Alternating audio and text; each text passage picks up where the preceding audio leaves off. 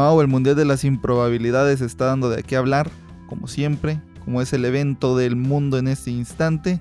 Y el grupo B, como tú bien lo mencionaste hace rato que platicábamos antes de comenzar el episodio, está al rojo vivo, ¿no? O estuvo al rojo vivo, nos puso a todos la piel chinita. Así es, mi Jorge, ¿qué tal? ¿Cómo estás? Aquí una vez más grabando contigo. Y tienes razón, del grupo B nos sorprendió creo que a todos, no solo a, unos cuantos ni a nosotros, sino que terminó muy impactante, en un minuto se decidió todo, CR7 se pudo haber quedado sin mundial, sin octavos de final, eh, hay muchas cosas que pasaron que, que ya les contaremos ahora en Fútbol al Doble. Perfecto, Mao. Entonces, ya que empezamos de lleno en estos temas, ¿qué te parece si me hablas acerca del partido de España contra Marruecos? Que fue un partidazo, ¿eh? Bueno, fue para mí me gustó mucho. Sí, mi Jorge, tienes toda la razón. Me parece que Marruecos por fin tuvo algo de justicia deportiva, porque su juego creo que fue muy aguerrido. Eh, aprovecharon los errores de, España en los pases que tuvieron. De hecho, el primer gol sale ahí de un descuido de Iniesta y, de Sergio, Ramos. Y pues creo que Marruecos intentó hasta el final quedarse con el partido. España por sus obligaciones y por lo que representa en el fútbol mundial, tenía que sacar la chamba. En este caso logró el empate, un empate que fue gracias al VAR. Eh, la tecnología cada vez más está siendo presente en este mundial. Una decisión que fue acertada para mí. Creo que el fuera de lugar no existía. Fue un gran gol de Iago Aspas. Creo que España termina bien el partido, aunque con cierta duda de cómo, cómo se está eh, jugando este mundial, al menos esta fase de, de, grupos. A mí sí me sorprendió y creo que tú también pensabas que, que España y Portugal iban a arrasar y realmente los equipos de Marruecos e Irán hicieron muy buen trabajo.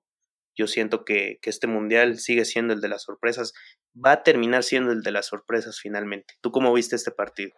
Pues francamente yo quería que Marruecos ganara, ¿eh? eh Creo que además de que este mundial es el mundial de las sorpresas, es el mundial de los equipos pequeños o de cerrar las brechas futbolísticas del mundo, ¿no? Me parece que Marruecos tuvo muchísimo más yaitza para poder eh, ganar el partido. Digo, esto es un comercial de Tecate, Tecate patrocínanos. Eh, regresando al tema.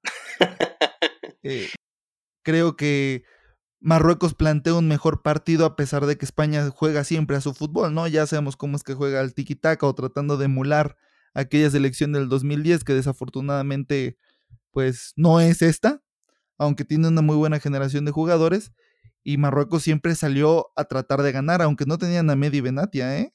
Y eso que, que este jugador se me hace muy, muy importante para el ataque, tanto para el ataque como para la defensa del equipo marroquí. Sin embargo, Marruecos ya sabemos que no peleaba nada y el único equipo que estaba peleando algo era Irán. Eh, Exacto. La verdad, la verdad, yo hubiera querido que ese gol, yo presentí o vi de cierta forma que estaba fuera de lugar Yago Aspas, pero pues el VAR dice que no, pues hay que aceptarlo. ¿Si era fuera de lugar para ti? Eh, la verdad es que estaba muy dudosa, o sea, está exageradamente dudosa. Y una vez que ponen las líneas, pues se ve como que el pie está adelantito del, del jugador español. Sin embargo, yo veo que el cuerpo de Iago está muchísimo, está bastante más alejado del pie. Es una cuestión ahí. Creo que eso termina dando la justicia porque creo que el criterio de fuera de lugar es que mm, la mitad o un poco más de la mitad del cuerpo del jugador esté en posición adelantada en relación con la del último hombre, me parece. no estoy eh, aseverando eso. Lo que sí yo creo que hay que eh, argumentar o poner ahorita en tela de juicio es que el VAR está dando mucho, entre mucha controversia y mucha justicia deportiva, no sé si estés de acuerdo conmigo. He escuchado comentarios de todo tipo, pero más inclinados a lo negativo, sobre todo por parte de los jugadores y de los equipos que están participando en el Mundial. A mí me agrada mucho la idea de tener el VAR. Sí siento que todavía hay detalles que se tienen que mejorar, pero se está empezando a avanzar en este tema. Y sí es una pena para aquellas ligas como la Champions, que no quieren tener VAR el próximo, la próxima temporada. Y la única forma de mejorar el sistema es teniendo constantemente este, este nuevo sistema de justicia deportiva. Y no sé si estés de acuerdo tú conmigo. Sí, por supuesto, estoy totalmente de acuerdo. Y tan así que este resultado, junto con el de Irán-Portugal, fueron definidos por la tecnología. Entonces creo que es un avance en cuanto a justicia deportiva para las decisiones que son demasiado fuertes, sea un penal, un fuera de lugar. Una falta. Eh, muchas. Una falta o algún criterio que pueda darle la victoria, el empate a algún equipo o en algún partido. Entonces creo que sí, el VAR le hace falta, por supuesto, eh, mucha práctica, o sea, no solo en un partido o dos o con un mundial, ya el VAR va a ser lo mejor, necesita más práctica. En nuestro balompié, Pero fíjate, ya vamos a tener el VAR para la próxima temporada, entonces creo que, esto está empezando. Haciendo, haciendo un paréntesis a lo que decías, creo que, oye, a lo que yo también decía, creo que donde le falta al VAR es respecto a las faltas. Porque, por ejemplo, eh, las diferentes jugadas que ha tenido Pepe en el Mundial, que todos decimos, ah, es Pepe y nos da igual, probablemente sí tengan que, tengan que ser sancionadas de alguna forma, o el mismo golpe que da hoy Cristiano a un defensa iraní, o el pisotón que dio Robert Lewandowski a un jugador colombiano. O sea, creo que en ese punto sí se están quedando un poco corto el VAR. Sin embargo, en cuestión de penales y de goles, está siendo bastante justo.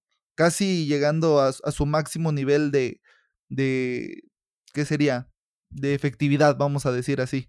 Porque en algunas ocasiones sí se les ha ido al bar y a los árbitros que están pendientes de las videocámaras de, de, esta situación. Sin embargo, regresando al juego de España, creo que en cierto aspecto nos queda de ver el, el, juego español. Yo esperaba muchísimo más de la selección española y se nota que les está costando. No sé si por su estilo de juego, por el estilo de juego que manda Fernando Hierro, que yo quiero pensar que es el mismo que tenían con Lopetegui, o por la cuestión mental de saber de que Lopetegui pues no está.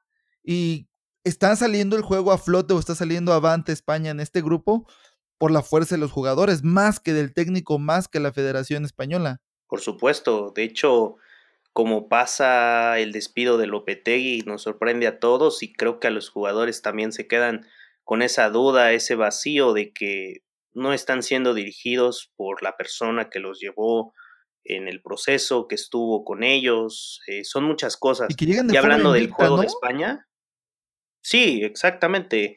Aunque la forma no es la mejor, y como te decía en, en episodios anteriores, el de vu de Sudáfrica todavía se hace presente porque su juego, en cuanto a la fase final, el, ese desarrollo de partidos, está siendo más o menos idéntico a esta fase de grupos.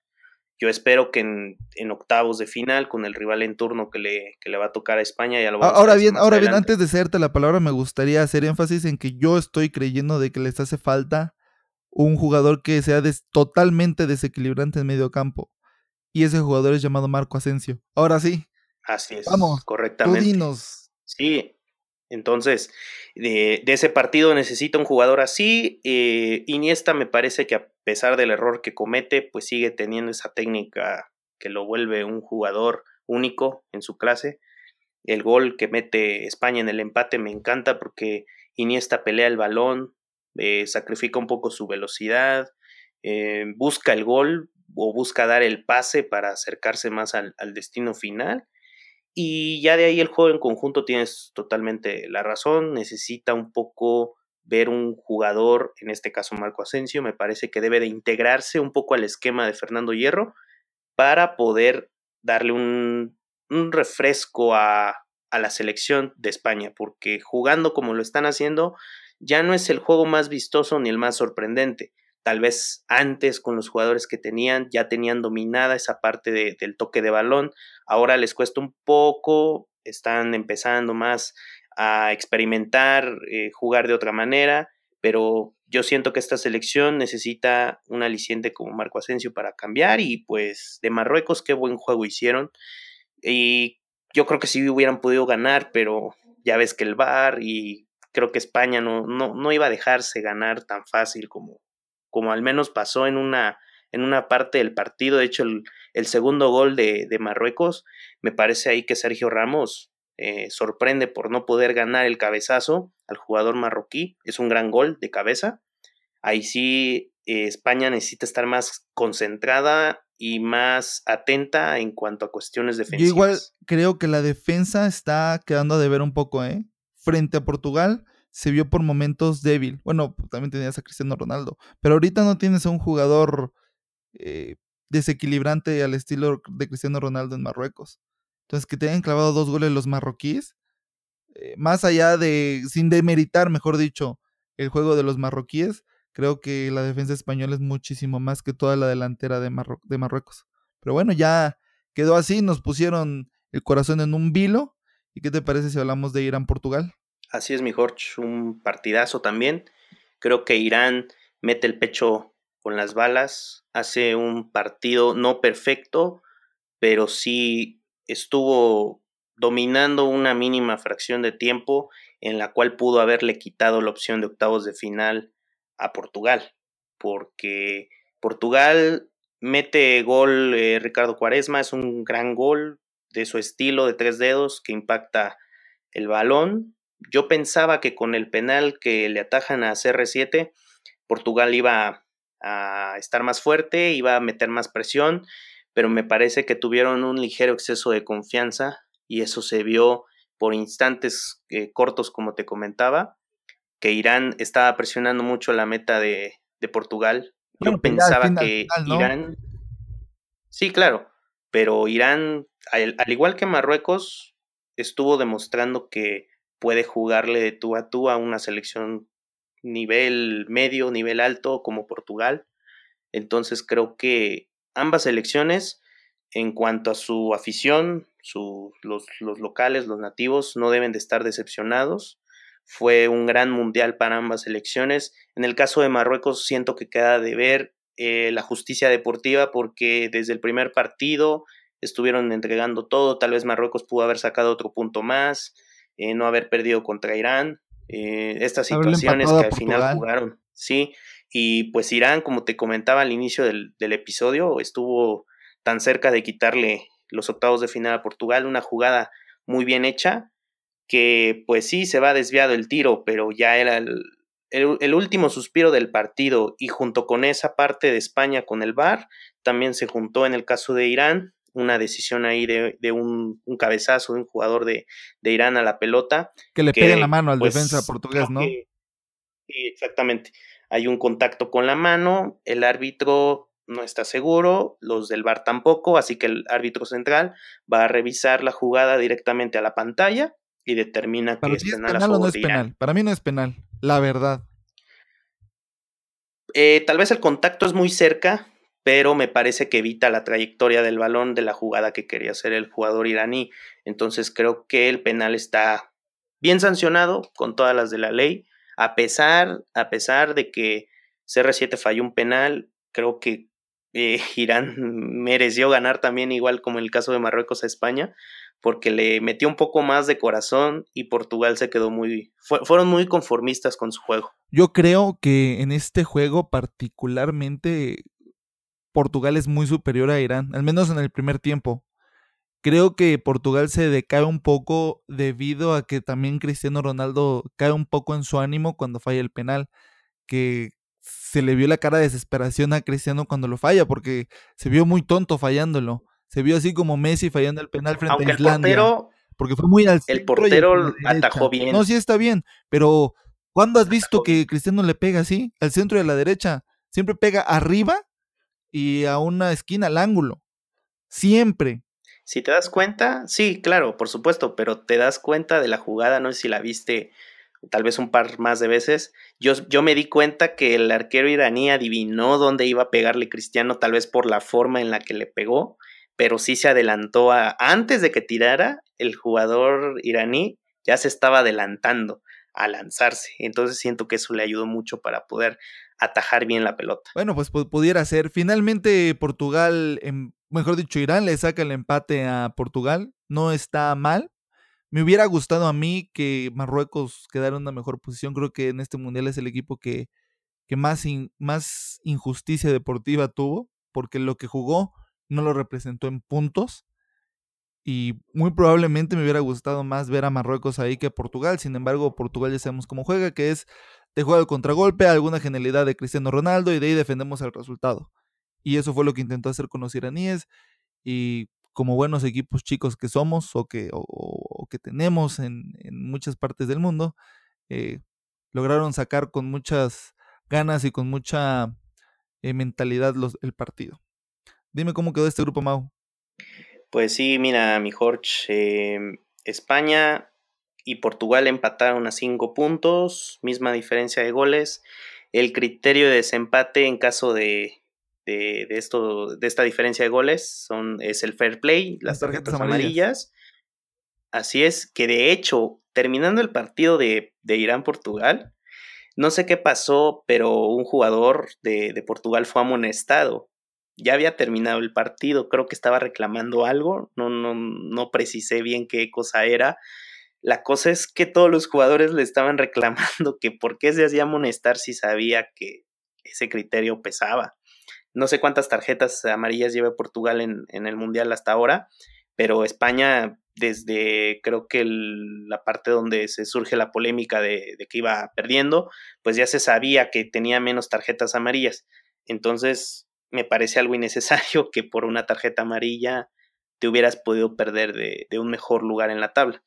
Pues en este caso España termina en primero, Portugal en segundo, Irán en tercero con cuatro puntos y Marruecos con, con ese punto que le, no sé si le sabe a gloria, pero hicieron un Yo creo que sí le sabe a gloria, o sea, de irse con ceros a irse con un punto, yo creo que prefieren los marroquíes irse con un punto y esperaría de que el próximo mundial lleguen y que el mundial sea más justo con ellos. Esperaría al menos eso. A ver qué pasa.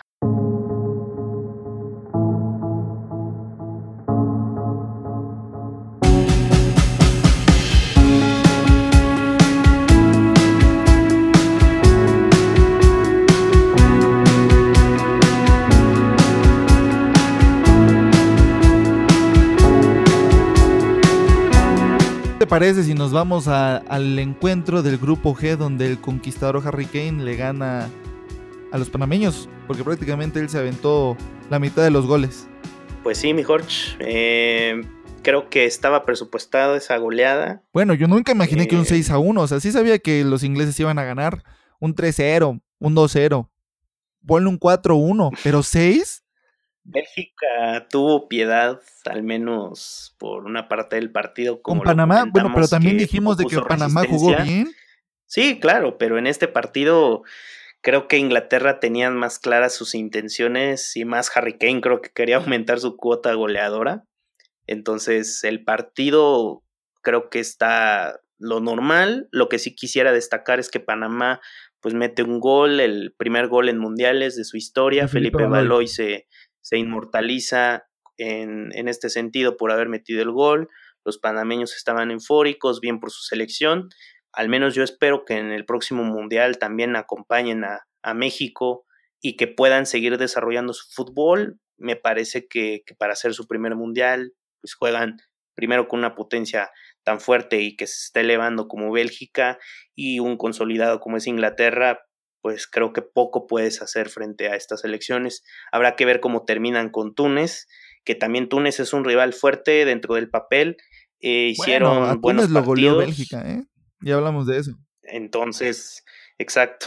Entonces, me parece que Panamá hace buen papel dentro de lo que cabe y pues ahí está Inglaterra afianzándose dentro de... Hubieron muchas, eh, vamos a decir, muchos comentaristas o muchos compañeros del, del ámbito eh, que criticaron mucho a Panamá por haber perdido 6 a 1 y menospreciaron de cierta forma a CONCACAF, que vamos a decir de que sí, CONCACAF, eh, más allá de México y de Estados Unidos y Costa Rica en estas últimas épocas que se estaba sumando a un nivel futbolístico alto, eh, son respetables. ¿A qué me refiero? A que pueden competir contra otras selecciones. De ahí en fuera se decía de que federaciones o confederaciones como la, africana, la, la, asiática y la de Oceanía tienen un fútbol mayor al de CONCACAF. ¿Tú estás de acuerdo con eso, Mao? Pues mira, en este sentido me parece que nosotros como confederación que es CONCACAF, el fútbol es medianamente pobre, a excepción de Costa Rica, de México, Estados Unidos, pues no podemos decir nada porque no clasificaron a este mundial. Entonces, estamos frente a selecciones vecinas, en el caso de Sudamérica, que es Conmebol, que ahí pues creo que es la eliminatoria, una de las eliminatorias más pesadas de todas las confederaciones. Son bastantes jornadas, eh, son varios cupos y al menos en el caso de México todo está fácil, todo es sencillo. En este proceso se pasó caminando. Entonces, frente a otras selecciones, en este caso, pues se jugó con, eh, Panamá jugó con Inglaterra, Bélgica, eh, no está al nivel ni siquiera ni por poquito. En el caso de nosotros, pues Alemania, ese partido se le disputó, se le ganó, pero ya estamos hablando que es una generación distinta de, jugadores. Entonces, eh, en el caso de selecciones como Panamá, El Salvador, necesitan confiar un poco más en sus jugadores o mejorar sus procesos, al menos para acercarse a lo Pero que entonces, pueda ser un buen nivel para ¿Son competir mejores en un todas las confederaciones a la de CONCACAF? O sea, mi punto es si CONCACAF es la, es la más jodida. Totalmente. Ese es mi punto. Exactamente, exactamente, no lo pudiste haber dicho mejor. No tenemos un nivel tan óptimo o que estemos compitiéndole siquiera a Europa. No, no, bueno, ya estamos eso. hablando de palabras CONCACAF. mayores. Pero yo sí creo que estamos por encima al menos de la asiática y de la Confederación de Oceanía. Están creciendo, están creciendo. El caso de Asia De están la de mucho. África, pues, estás yo creo que los ahora. africanos son más altos, tienen un nivel más alto que nosotros y siento de que es de las más difíciles, de las más competidas, porque todas las selecciones traen un mismo nivel. junto con la de Conmebol, Exactamente. porque sí junto son con la de muy- Conmebol, porque traen, son muy traen disputadas. un mismo nivel casi todas las selecciones. En cambio, Europa, Exactamente, no en hay Europa mucha- sabemos de que no hay, mucho. ciertas que sí van a ganar a otras. Y de repente se puede colar a alguien. Pero sabemos quiénes van a estar básicamente. En cambio, en Exacto. África, aunque sí es disputado, no. ¿no? En esta, en este proceso, en este proceso se quedó fuera Holanda, se quedó fuera. Italia, o sea, se quedaron selecciones de renombre, pero también es por el proceso que tienen en cuanto a sus grupos. Son bastantes grupos, igual casi como el Mundial, pero con la diferencia que son más selecciones y en este caso hay un repechaje. Se podría decir que más justo porque pasan los segundos mejores, entonces sí hay muchas diferencias entre confederaciones. En el caso de nosotros, hay un hexagonal que pues, son seis selecciones, porque de ahí hay una eliminatoria previa para ver qué selecciones clasifican a lo que es el hexagonal. Entonces, se puede mejorar, pero creo que todo tiene que empezar, al menos en el caso de nosotros, de México, pues por la liga, ¿no? Bueno, entonces regresando al tema de Inglaterra-Panamá, pues básicamente el juego de Inglaterra fue redondo. Los jugadores que mencionamos en, el episodio donde jugó Inglaterra eh, y que criticamos como Lingard o como Ashley Young o Sterling, pues ahora ya aparecieron, ¿no? Se vio un juego muchísimo más completo, pero sobre todo por parte de Harry Kane, que es el jugador que a pesar de que todos sus jugadores juegan para que él meta los goles, y algunos goles como el gol ese de, ta- de tacón que metió, de un disparo de Ashley Young que le pegó en el, en el tacón a, a Harry Kane, eh, todos los jugadores juegan para Harry Kane y Harry Kane hace lo que tiene que hacer, que es meter goles. Eh, creo que Inglaterra se podría colar hasta cuartos o hasta semifinales, porque tiene una generación de futbolistas que está haciendo bien las cosas. Y Panamá, bueno, es Panamá, viene de CONCACAF, ha hecho lo que puede, su primer mundial. Creo que con haberle metido un gol a Inglaterra, yo igual si fuera ellos lloraría, ¿no? Como los, los conductores estos que se pusieron a llorar con el gol de Baloy. Pero vamos a ver qué es lo que sucede con ese grupo G. ¿Qué te parece si me dices el grupo G? ¿Cómo, cómo está? Pues hasta el momento el grupo G está de la siguiente manera, Inglaterra y Bélgica con seis puntos, ya son los calificados, ya no hay nada que Ellos se enfrentan al final. Nada más hay que definir exactamente en esta presente jornada 3 que está en disputa actualmente. Entonces, Túnez y Panamá jugarían por la honra en este caso. Pues bueno, entonces vamos a ver qué fue lo que pasó con Japón-Senegal, que fue un partido al que yo le pronosti- pronostiqué un, un partido de empate y quedaron 2 a 2. ¿Tú qué me puedes decir al respecto?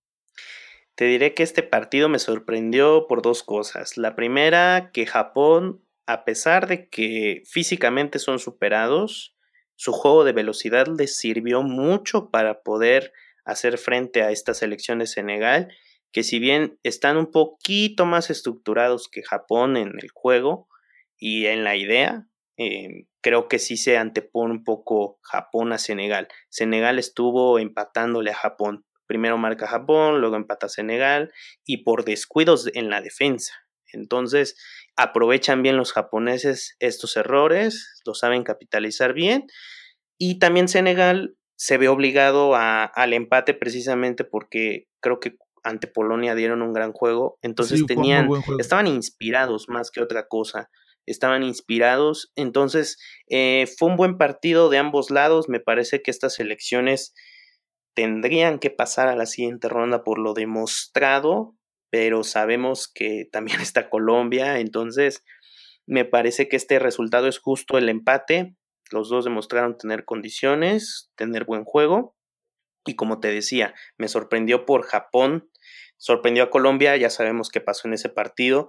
Ante Senegal, pues estuvieron todos, no hubieron expulsiones, pero sí, este partido no queda de ver. ¿Tú cómo, cómo lo aprecias? Antes este de comenzar a hablar del análisis, yo creo que el partido de Japón-Colombia fue una sorpresa en el aspecto de que Japón sabe eh, utilizar los errores de Colombia. Y creo que si ese jugador que se hace expulsar en los primeros minutos no se hubiera hecho expulsar, es muy probable que Colombia hubiera ganado.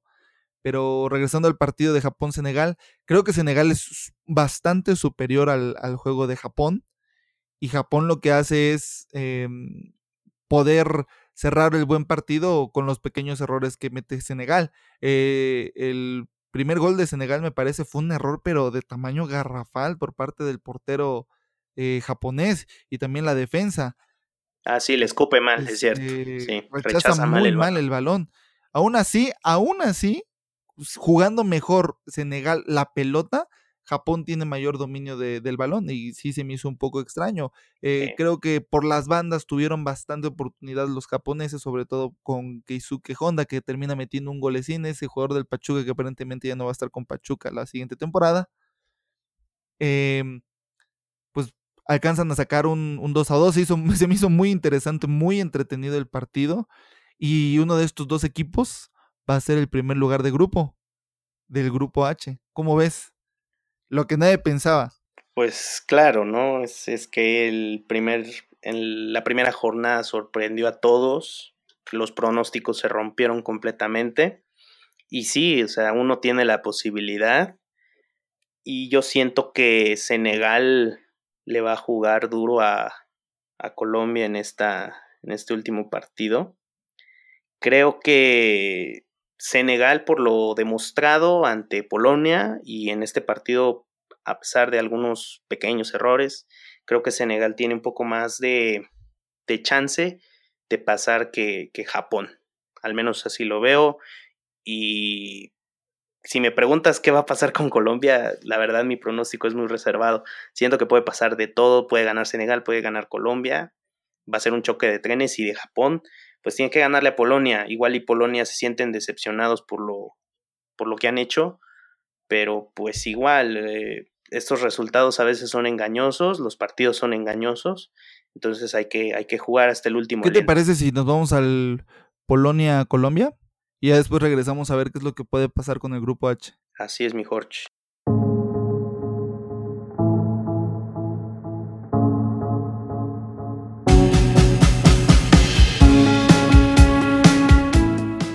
Colombia creo que gana, es un resultado un poquito engañoso, es una goleada, em, juega bien, se reestructura bien el juego después de lo que pasó en el otro partido, me parece que James, el tigre Radamel Falcao, con ese gol también se reivindica un poco después de lo que, lo que poco que pudo ofrecer en el primer partido. Eh, Juan Guillermo Cuadrado me parece que también con ese gol se impone por haber tenido un buen juego, un juego que sabe que es un jugador no vital, pero en el juego eh, el juego de conjunto de Colombia que tiene eh, Juan Guillermo Cuadrado es muy bueno, para mí es uno de los mejores jugadores que tiene la escuadra. Y de ahí Polonia creo que los errores que, permitió en cierto grado del partido terminan por hacer más grande el resultado de lo que en un principio pudo haber sido. el primer gol de Jerry Mina me parece que es un error totalmente de Polonia aunque también Jerry Mina, con la estatura que tiene, aprovechó muy bien para cabecear. Exactamente, entonces arranca en buena posición. Eh, ese es el primer gol. El segundo también me parece que Radamel Falcao capitaliza bien la posición, el tiro. Es un gran gol, indudablemente. Y pues igual de, de cuadrado, creo que termina por abultar un resultado que para mi gusto, como te digo, fue un poco engañoso. Colombia juega muy bien. Polonia, desafortunadamente, para mí, para mí es una decepción en cuanto a su equipo porque yo pensaba que Polonia iba a ganar o al menos iba a tener un poco más de puntos y que tenía posibilidades de pasar a octavos de final, pero creo que Senegal lo sorprendió, lo mató anímicamente, entonces en este partido jugaron, pero no, no fueron los mismos, como que llegaron desenchufados al partido. ¿Tú cómo lo viste? Yo igual pienso lo mismo que tú al respecto de que el, el resultado es bastante abultado para el fútbol que se desplegó en la cancha. O sea, si analizamos estrictamente las jugadas, creo que el nivel futbolístico de Colombia no estuvo tan alto como para ofrecer un 3 a 0. Sin embargo, creo que el planteamiento táctico que ofreció Polonia fue bastante pobre al jugar con cuatro medios y tratar de detener a un ataque como el colombiano con tres defensas. Yo supongo de que el entrenador polaco estaba suponiendo que como no se habían encontrado en el partido pasado los centrocampistas colombianos, iba a suceder lo mismo y con la presión muy alta en el centro del juego, eh, iban a ganar los polacos. Sin embargo, Robert Lewandowski no estuvo enchufado, eh, las bandas eh, por parte de Polonia no fueron totalmente bien aprovechadas, el gol de, de Jerry Mina lo apuntaste bien, creo que la defensa polaca no hizo su chamba bien, sin embargo Jerry Mina estuvo donde tenía que estar, James Rodríguez tarda en afianzarse en el centro del campo. Sin embargo, vimos ese pase que le puso a Juan Cuadrado que no cualquier jugador en el mundo te puede poner, ¿eh?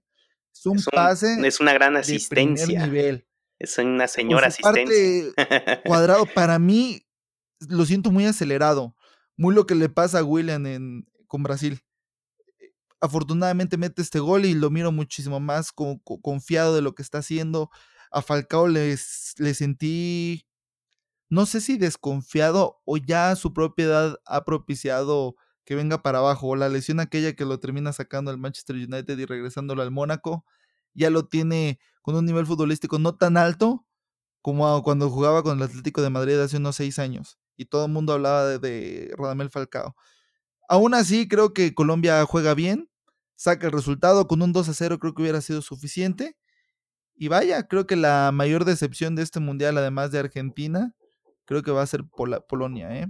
A ver qué, qué termina pasando. Ahora sí, dime, ¿cuál es, cuál es tu, tu, pensamiento acerca de los próximos enfrentamientos de este grupo H? ¿Quién queda en primero y quién queda en segundo? Pues me parece que, como te dije, Colombia-Senegal va, va, a ser un partido muy disputado. Me parece que la garra que le pongan y el corazón van a ser determinantes más allá del juego que impongan ambas elecciones. A mí me gustaría que pasara Colombia y creo que Japón va a hacer lo suyo ante, ante Polonia.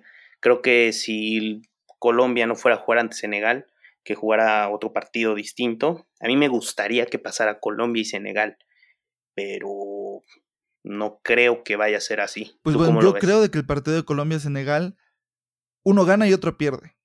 Quien vaya a ganar eh, no va a soltar su resultado porque estaría asegurando su primer lugar.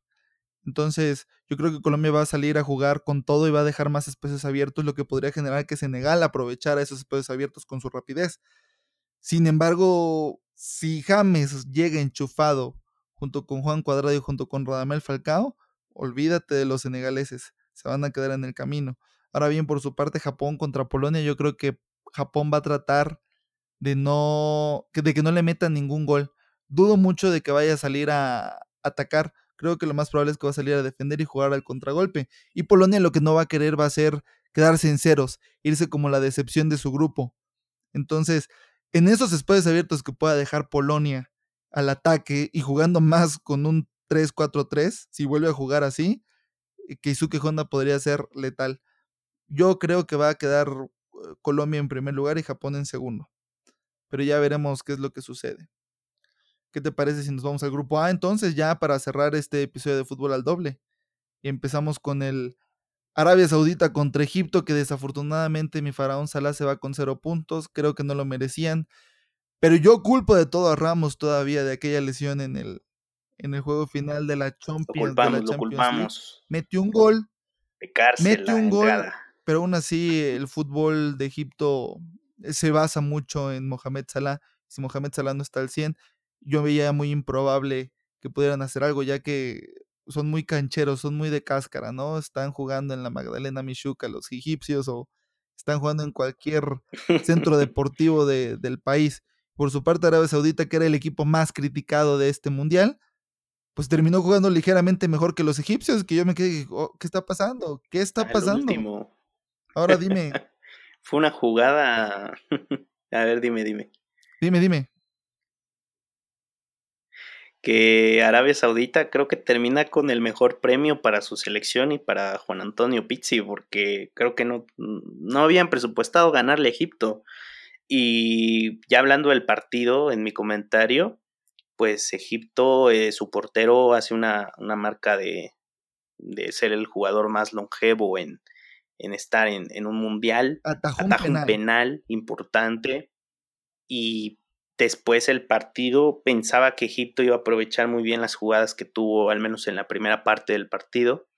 Salah tuvo otra más o menos similar a la, a la del gol que metió, un poema de gol, por supuesto, el que metió Salah, y no aprovechó. Tal vez Egipto pudo haberse metido otro gol más y afianzarse en el partido, pero me parece que dejó que Arabia tuviera el balón y que intentara muchas jugadas. De hecho, pues el, el segundo gol, el primero fue penal, otra vez, lo metieron. El segundo fue una jugada, creo que la, la menos atractiva o la que no se, no se pensó tanto, no se estructuró tanto la jugada, porque fueron unos pases así eh, medio lujosos que pues estaban moviendo el cuerpo, ya ves cuando, cuando juegas una cascarita y te quieres ver lujoso, pero pues sin prestarle atención a lo que estás haciendo, prácticamente Arabia Saudita sí metió su gol, el impacto fue bueno, pero tampoco fue tan relevante, yo pensaba que se iba para afuera ese tiro, entró prácticamente al primer poste, al segundo, perdón,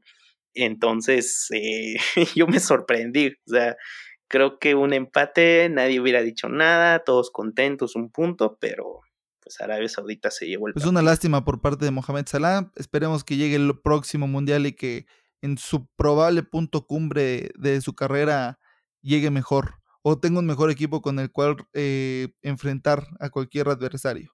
Ahora vámonos con los líderes del grupo, los que pasaron. Uruguay contra Rusia. ¿Qué pasó Así es, con Uruguay? ¿Qué fue lo que pasó que ellos Pues ganaron por fin contundentemente?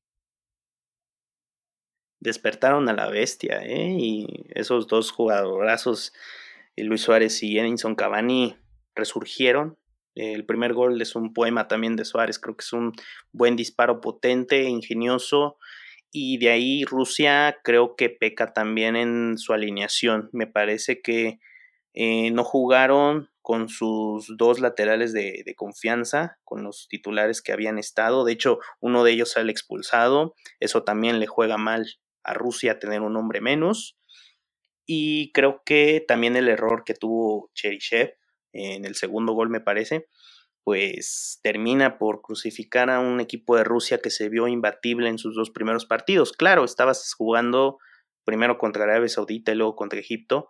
Creo que no tienes un nivel de aceptación, al menos yo dije, bueno, goleó a Arabia Saudita y Egipto, pero ¿qué, me dejas de, de, Rusia? ¿Qué me deja como selección? Y te dije que se iba a ver contra Uruguay si realmente tenía algún mérito para ser considerada candidata a pasar a cuartos de final, después obviamente el partido de octavos, pero me parece que Uruguay termina evidenciando eh, que Rusia pues no está en un nivel tan grande como el que pensábamos. No, bueno, yo nunca lo pensé, ¿eh? yo siento que siempre fue como mentalidad o Yaitza, ganas de salir adelante por parte de Rusia. Yo igual supuse de que aquí se iban a ver ambas elecciones si estaban hechas o de qué estaban hechas. Sin embargo, creo que el planteamiento táctico de Uruguay fue el que lo dejó salir adelante porque juega con un rombo, que es como yo quiero que juegue la selección mexicana contra Suecia, jugó con un rombo en el centro, lo que permitió de que Betancourt, este jugador joven de la Juventus, que le estuvo haciendo buen partido al Real Madrid cuando se enfrentaron en Champions League, eh, hiciera un buen juego, ya que jugaba en medio de sus dos contenciones y eso permitía que él pudiera redistribuir los balones o hacia Nández o hacia vecino, Vecino, no sé cómo es el, apellido de este jugador, y esto le permitiera también eh, darle salida hacia Cavani o hacia Luis Suárez. Luis Suárez mete el gol por, por un tiro libre y Edison Cavani creo que fue el último que metió gol, ¿no? Ah, me parece que sí, mi Jorge. A ver, ahora revisamos rápidamente.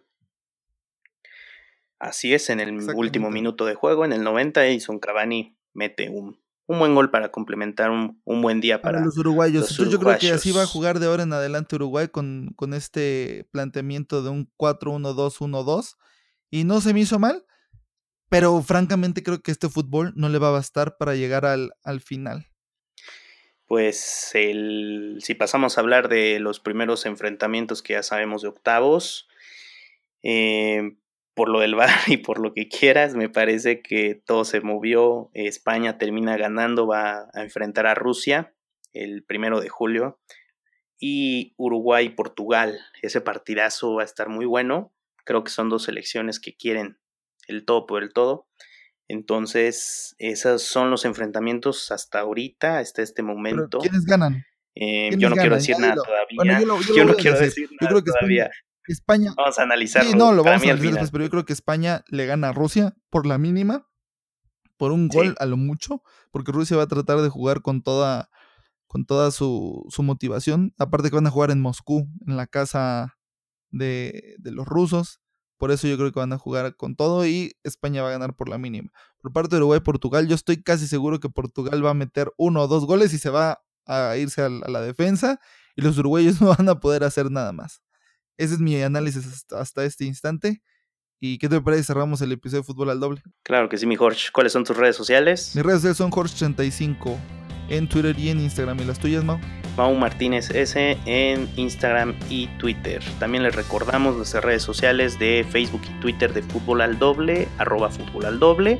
Y nuestro correo, Jorge, ¿cuál es? Es gmail.com Entonces, para finalizar este episodio, nada más hay que decir que esto fue Fútbol al Doble.